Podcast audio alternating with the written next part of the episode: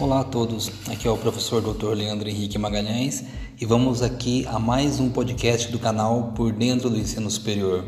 Vamos tratar hoje da portaria 14 de 3 de janeiro de 2020, que trata justamente do, da primeira, do primeiro documento oficial do MEC a respeito do ENAD. Essa portaria ela estabelece o regulamento do Exame Nacional de, de Desempenho dos Estudantes, ou seja, né, o ENAD edição 2020. Sem muitas novidades, apresenta os cursos que deverão ser escritos e as regras gerais. Bom, desde meados do ano de 2019 que sabemos que os cursos vinculados às licenciaturas passariam pelo exame em 2020. Afeta, por exemplo, o curso de bacharelado em educação física, que em 2019 passaram pelo 19 e em 2020, de acordo com a portaria 14, passarão novamente.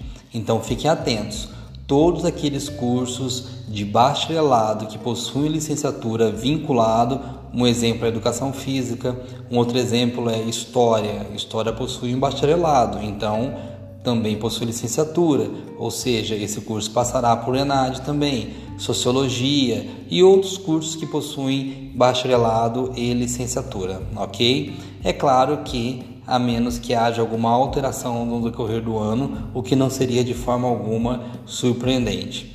É, em relação então aos cursos que passarão pelo ENAD, é, nós temos que as áreas relativas ao grau de licenciatura são artes visuais, ciência da computação, ciências biológicas, ciências sociais, educação física, filosofia, física, geografia, história, letras, letras em inglês, letras português, letras português e espanhol, letras português e inglês, matemática, música, pedagogia e química.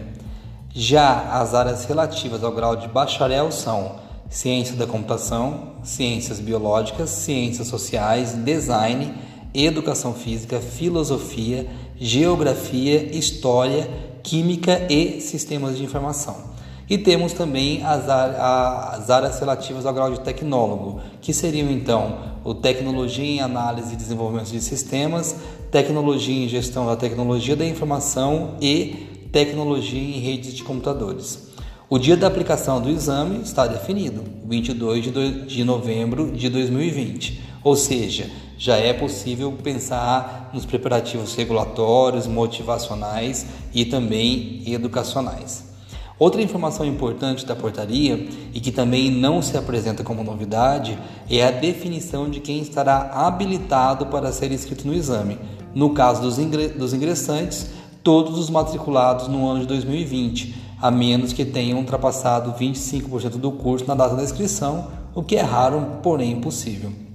No caso dos cursos de bacharelado, todos os alunos que tenham integralizado até 80% da carga horária do curso ou que tenha previsão de concluir 100% do curso até meados de 2021, ou seja, o último dia do mês de julho, devem ser inscritos no ENAD.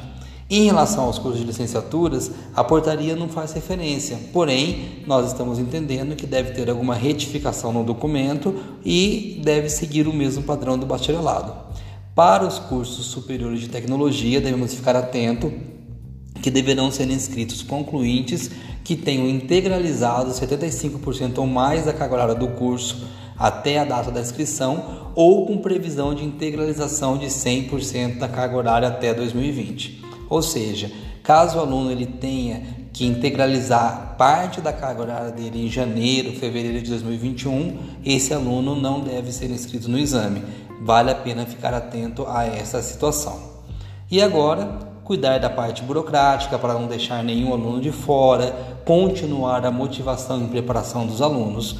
Importante salientar que as informações a respeito do ENAD são públicas, assim, todos sabem quais turmas passarão pelo exame e quando.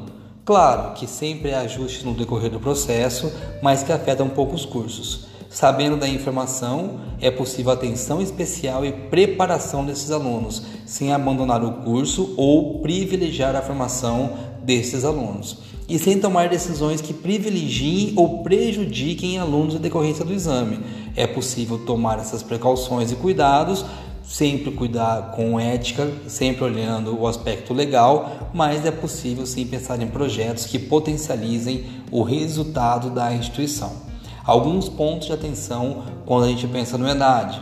Coordenadores de cursos e gestores estejam atentos e preocupados com o exame, identifiquem conteúdos e professores que mais impactam os alunos, para que sejam que esses alunos possam ser impactados, para que eles possam ser motivados para a realização do exame.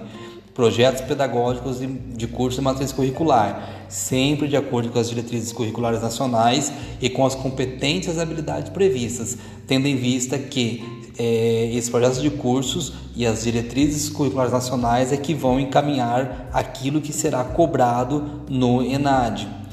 Cuidado com a metodologia e avaliação. O curso opta por metodologias inovadoras e diferenciadas quando a gente pensa em avaliação, o curso que você oferta aí na ponta. Né? Lembre que boa parte das questões exigidas no ENAD estão respaldados em soluções de, pro, de problemas, estão é, vinculados a competências e habilidades adquiridas no decorrer do curso. Assim, uma, um curso que possui metodologia inovadora e que leva o aluno a refletir, a resolver problemas, esse aluno tem uma chance de ir melhor no ENAD. Ainda no requisito avaliação, né, lembrar que Boa parte das questões do ENAD tra tratam de interpretação, de textos, quadros, tabelas, imagens, comparação entre informações. Nós estamos preparando nossos alunos para isso?